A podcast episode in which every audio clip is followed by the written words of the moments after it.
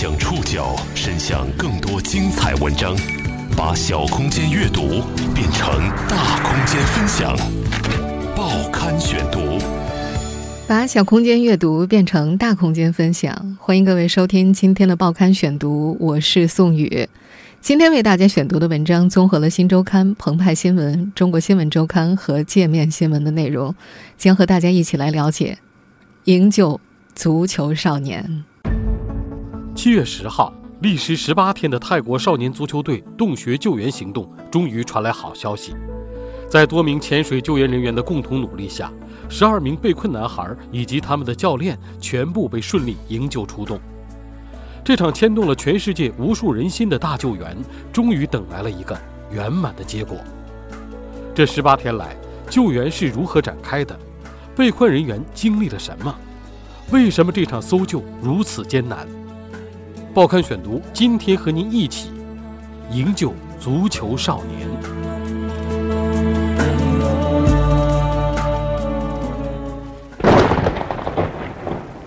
这个雨季，泰国北部的清莱和南部的普吉同时进行着两场大型搜救。和南边导致四十多人死亡的悲伤不同的是，在历经十八天的救援之后，北京时间七月十号十九点三十分左右。被困岩洞内的十二名野猪少年足球队队员及他们的教练全部获救。在营救成功后举行的新闻发布会上，救援行动负责人这样说：“我们做成了此前没人认为能成功的事，这是全球首例。我们为此感到骄傲，我们完成了不可能的任务。”六月二十三号。泰国清莱府包括十二名青少年足球队员以及一名教练在内的十三人前往当地国家公园地下洞穴内探险。因暴雨被困地下溶洞，和外界失去了联系。直到七月二号，在被困九天之后，这十三人才终于被英国的潜水员发现了。正式的营救行动是从七月八号开始的，当天就有四名队员率先被救出，第二天又有四人获救。十号当天。最后，四名球员和他们的教练也成功获救。营救行动结束之后，在山洞之外，救援队员和志愿者们载歌载舞庆祝，他们的喜悦之情溢于言表。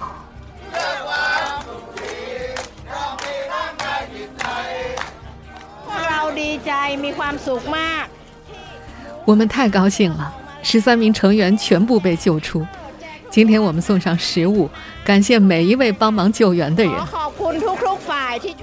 据外媒报道，此次历时十八天的搜救行动，一共动员了超过一千人参与。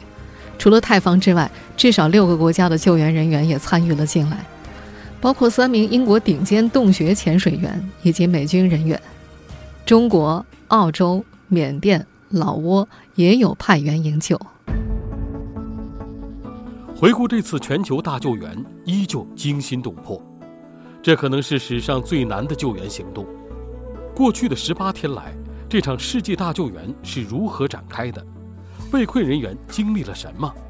为什么这场搜救如此艰难？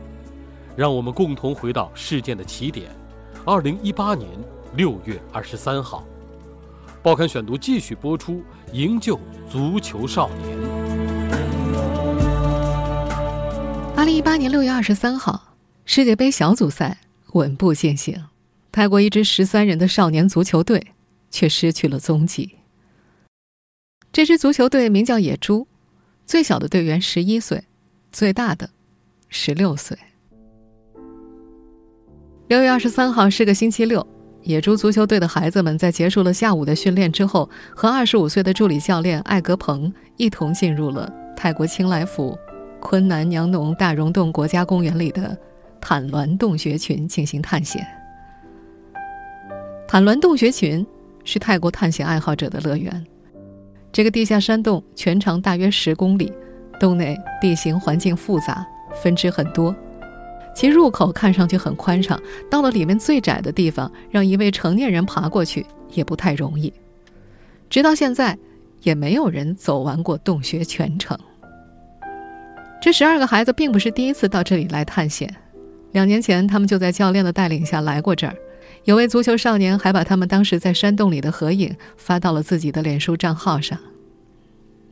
当天下午一点左右，天气晴朗，一行十三人把自行车锁在了山洞洞口，向山洞深处走去。他们满以为这次探险也会像两年前那样乐趣无穷。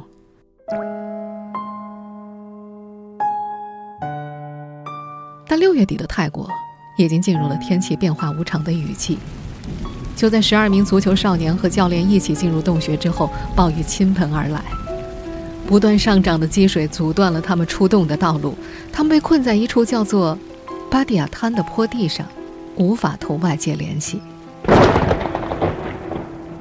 有个失踪孩子的母亲拨通了报案电话，泰国警方和军队开展了对少年足球队的搜救行动。六月二十四号、二十五号，球队失联的头两天。搜救队曾经两次进洞，但都因为洞内积水水位不断上涨而不得不暂停工作。他们发现了孩子们在这儿活动过的痕迹，在其中的一个山洞里发现了孩子的背包和凉鞋。泰国皇家海军也在脸书的官方主页中发消息，他们在洞穴岩壁上发现了人类的手印。尽管那时泰国官方表达了他们的乐观态度，但是足球少年是生是死。无人得知。孩子们的父母亲属聚集在洞口，他们向不知谁带来的佛像献花祈祷，朝着深不见底的黑洞哭喊着儿子的名字。因为无法定位孩子们的具体位置，泰国搜救方开始抽水，希望可以降低洞穴里的水位。六月的最后几天，泰国的大雨仍在断断续续地下着。尽管洞穴口的抽水泵每小时抽走一万升的水，但实际上也是杯水车薪。有无数的问题缠绕着洞外营救的人们。洞内的空气含量对于十三人来说是否足够？他们有没有方法获得干净的水？严峻的问题不少，但最牵动人心的一个是孩子们到底在哪？报刊选读继续播出：营救足球少年。时间一分一秒的过去，赶赴现场的救援力量越来越多。六月二十七号，在孩子们失踪的第五天，已经有近千人加入到了大救援行动中，包括军人和当地志愿者。此外，美国和英国的专家也抵达现场协助救援。救援队一开始计划从洞顶进入洞穴，同时缩小搜救范围。尽管有将近五十台抽水泵在不停的作业，但是。洞穴里的水位依然在不断上升。到了六月二十八号，持续的大雨让救援行动中断了五个小时，电力也一度中断了。在雨小一些之后，救援行动再次开始。无人机和其他热感摄像机被运用在搜救过程中。此外，重型抽水机也被带到了现场，希望可以遏制住持续上涨的积水。六月二十九号，一支包括六名中国专家的救援队赶到了泰国。他们在几个钻探点同时进行钻探，以此来缓解洪水的威胁。六月三十号，澳大利亚的六人救援队也赶到了。这支救援队进行了地面搜救，他们还潜入了被洪水淹没的洞穴。七月一号，通过对洞穴的多次探索，参考无人机和水底机器人的数据，国际救援队把足球队的被困地点锁定在洞内一段名为巴蒂亚滩的通道附近。在失联九天之后，七月二号二十二点三十三分，孩子们终于被找到了。人民网转述《纽约时报》的报道：英国洞穴救援专家沃伦森和斯坦顿率先发现了男孩们。当两位潜水员从浑浊的水下探头出来，他们惊喜地发现一群消瘦的男孩正挤在洞穴边的地上。发现受困的青少年足球队救援人员激动万分。你们有多少人？十三个，太棒了！这段由潜水员们录制的不太清晰的视频，通过泰国海豹突击队的脸书主页，在全球的社交网络上迅速传播开来。在这段视频里，手电筒的光晃过了每一张孩子的脸，也让洞外的父母和救援人员以及围观的网友们看到了希望。焦急等待的父母在得知孩子安全的消息之后，终于放下心来。那天，现场救援人员在出动之后说：“ People 已经确认十三人生还，他们很虚弱。救援人员进入洞内，一名医疗专家留在了那儿。美国空军上尉杰西卡·泰特感慨：“这一幕仿佛来自电影。”但是，这真的不是电影。这支国际救援队伍是因为真实发生的事件而集结起来的。杰西卡也是现场的救援人员之一。失踪九天后，被困洞穴的十三人全部被寻获，他们活了下来。这不斥为一场奇迹，全球都为之沸腾了。不过，洞外的人们在欢呼庆贺的同时，也面临一个更艰难的问题：如何将孩子们安全救出山洞？报刊选读继续播出：营救足球少年。七月三号。救援人员把装有医药、水、食物、手机、可保温的锡箔纸等物的胶带投入洞内。孩子们在被困十天之后得到了补给，也迎来了希望。怎么把孩子们救出去呢？这是个很复杂的问题。巴蒂亚滩坡地距离洞口有四公里，沿途地形曲折复杂。现场的营救专家们讨论出了四种撤离方案。第一种方案。等待水位下降。泰国正值雨季，要让洞内水位恢复正常水平，需要几个月的时间。实际上，在一开始的时候，泰国海豹突击队确实为孩子们准备了四个月的食物。第二种方案就是打开一条新的通道。清莱府当地时间五号表示，他们已经派遣了二十到三十人的队伍，在洞穴上方的坡地。地毯式搜索可能存在的通道，但是他们似乎没有找到一条通道指向足球队的藏身之地。第三种方案，让男孩子们学会潜水，但是洞穴潜水对于有经验的潜水员来说都是十分危险的。从媒体公布的洞内路线图来看，男孩们需要先在黑暗中潜水三十米，通过一些极窄的路段，踏过乱石堆，才能够到达有救援人员驻扎的大本营。第四种方案是，救援队组成人墙，将男孩子送出洞。这种方案一来慢，再来无法确定在狭窄的通道之内这种方法是否可行。而且一旦哪个环节卡住了，后面的人就会陷入危险。降雨还在持续，到了七月六号，又一个悲伤的消息传来：为了营救受困的足球少年，三十八岁的泰国海军前海豹突击队队员沙曼库南不幸遇难。沙曼当时正参加向洞内孩子运送氧气的工作，但是在返回的途中，他自己却因为缺氧而窒息遇难了。这位潜水员的不幸离世，让整个营救的氛围变得愈加沉重。到底怎么才能够把孩子们救出来呢？全世界的人们都在关注这个问题。同一天，被称作“钢铁侠”的美国企业家马斯克发推特，表达了自己对于救援的看法。他建议。把一个半径为一米的尼龙管伸入洞穴当中，之后给它充气，使其像玩具淘气城堡一样膨胀起来，从而创造一条可以供小孩通过的管道。后来，他又整合了一些现场反馈，想出了个新主意，把自家公司的火箭液氧输送管当做迷你潜艇，两名潜水员携带一名舱内的孩子出动。越来越多的人开始关注起这场世纪大救援。在泰国当地，不少志愿者来到现场，为救援队和家属提供食物和咖啡。在经过反复权衡之后，七月八号早上，救援行动负责人发表声明：“今天是属于我们的第一 day，洞内水位、洞外天气、救援准备以及孩子们的身体状态，决定了这一天就是营救开始的日子。他们最终选择的方案是。”潜水救人出动，泰国海豹突击队指挥官。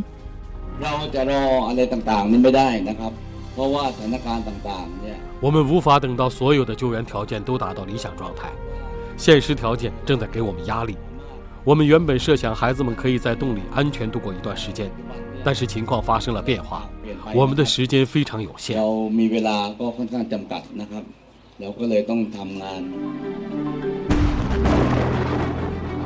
恶劣天气的威胁下，潜水救人的方案就这么确定了下来。救援队要在大雨将来之前，水位最低之时把人救出来。一场和时间赛跑的紧急行动迅速展开。报刊选读继续播出：营救足球少年。对于现场的救援人员来说，潜水救人出动是冒着很大风险的选择。毕竟，洞穴潜水对于专业的潜水员来说都非常的困难。之前也已经有一位前海豹突击队队员付出了生命。但是，即将到来的大雨容不得他们再多考虑。在权衡各方条件之后，他们还是选择了这个最后选项。一位泰国官员在接受采访的时候说：“预计几天之后会持续强降雨，洞穴与外界的通路有可能会切断，除非万不得已，不然他们不会贸然让孩子们在漆黑的洞中潜水的。”当地时间七月八号上午十点。由十三位外国潜水员和五位泰国海豹突击队队员组成的国际潜水救援队开始和时间赛跑。他们先来到孩子们被困的地方，教授他们一些基本的潜水技巧。根据中国新闻周刊的报道，救援最终采用的方式是两位潜水员一前一后负责一名孩子。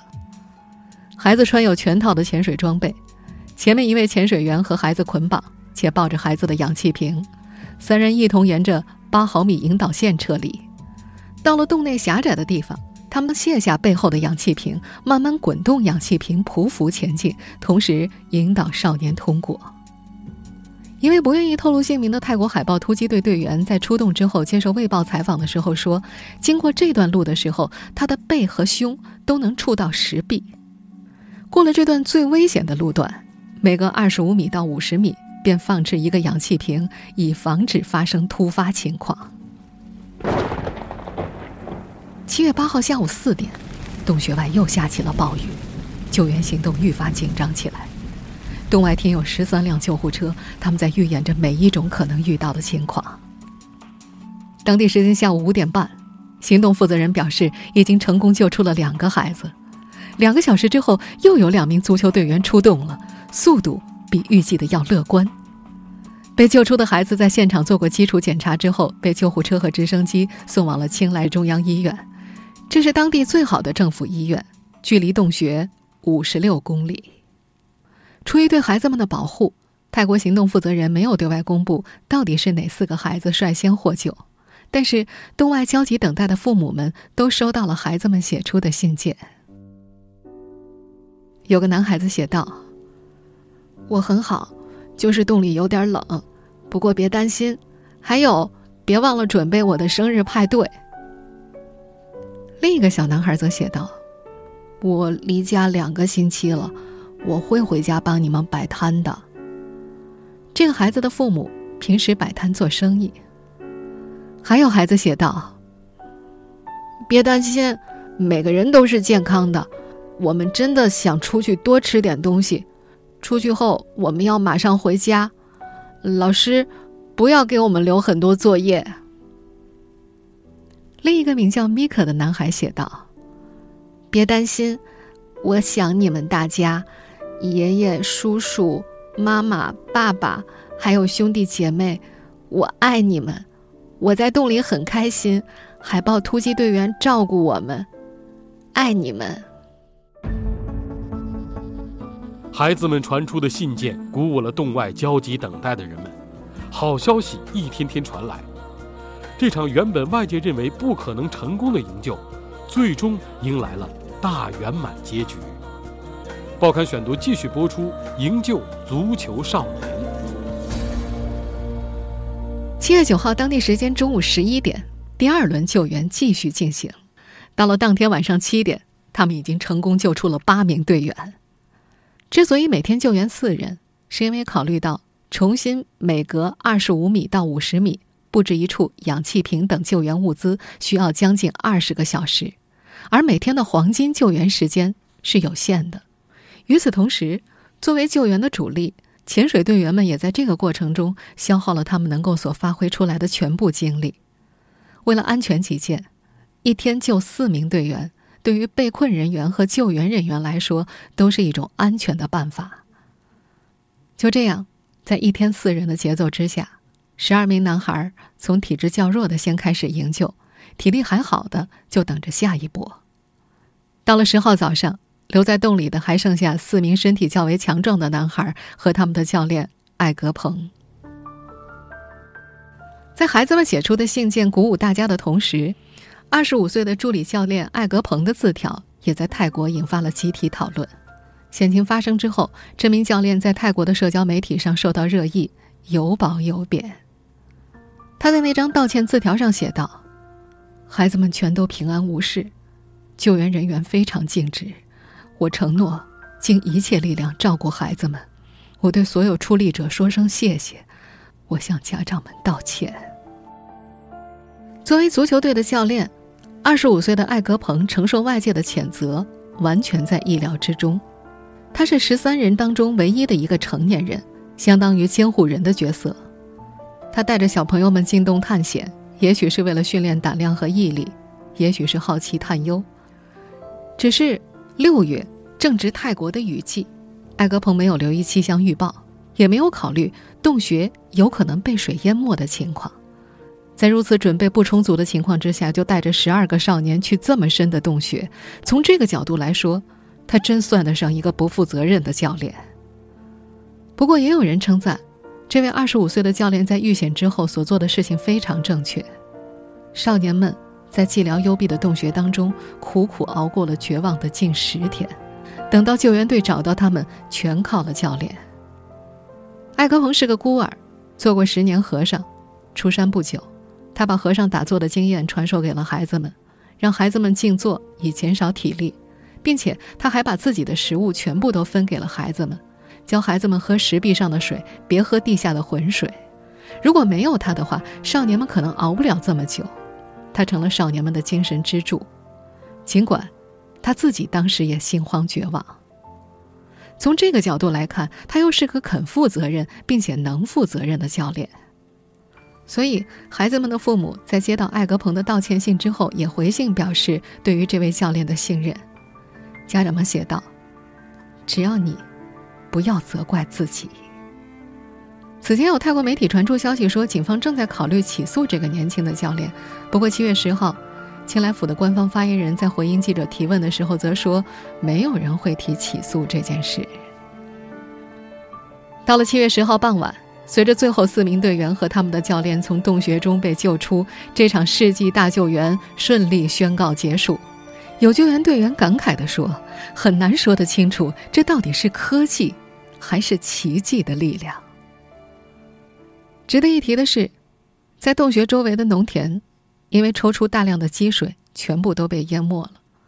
虽然这一季的收成可能会受到影响，但是周围的农民们非常理解和支持救援行动。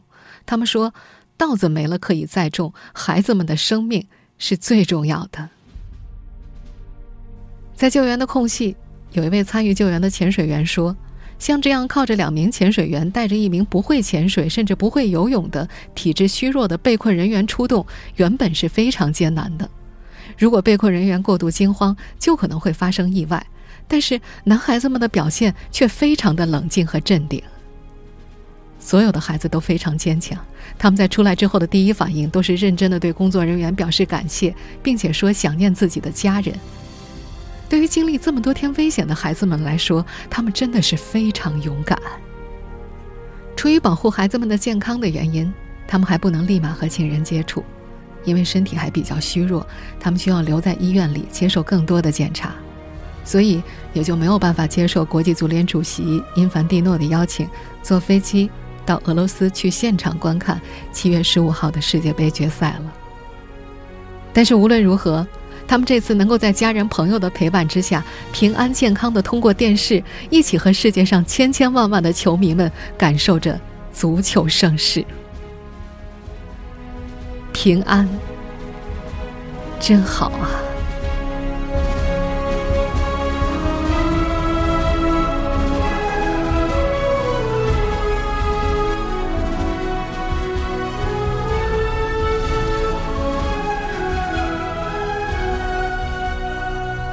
听众朋友，以上您收听的是《报刊选读》，营救足球少年，我是宋宇，感谢各位的收听。今天节目内容综合了《新周刊》、澎湃新闻、中国新闻周刊、界面新闻的内容。收听节目复播，您可以关注《报刊选读》的公众微信号“宋宇的报刊选读”，或者登录在南京网易云音乐。我们下期节目时间再见。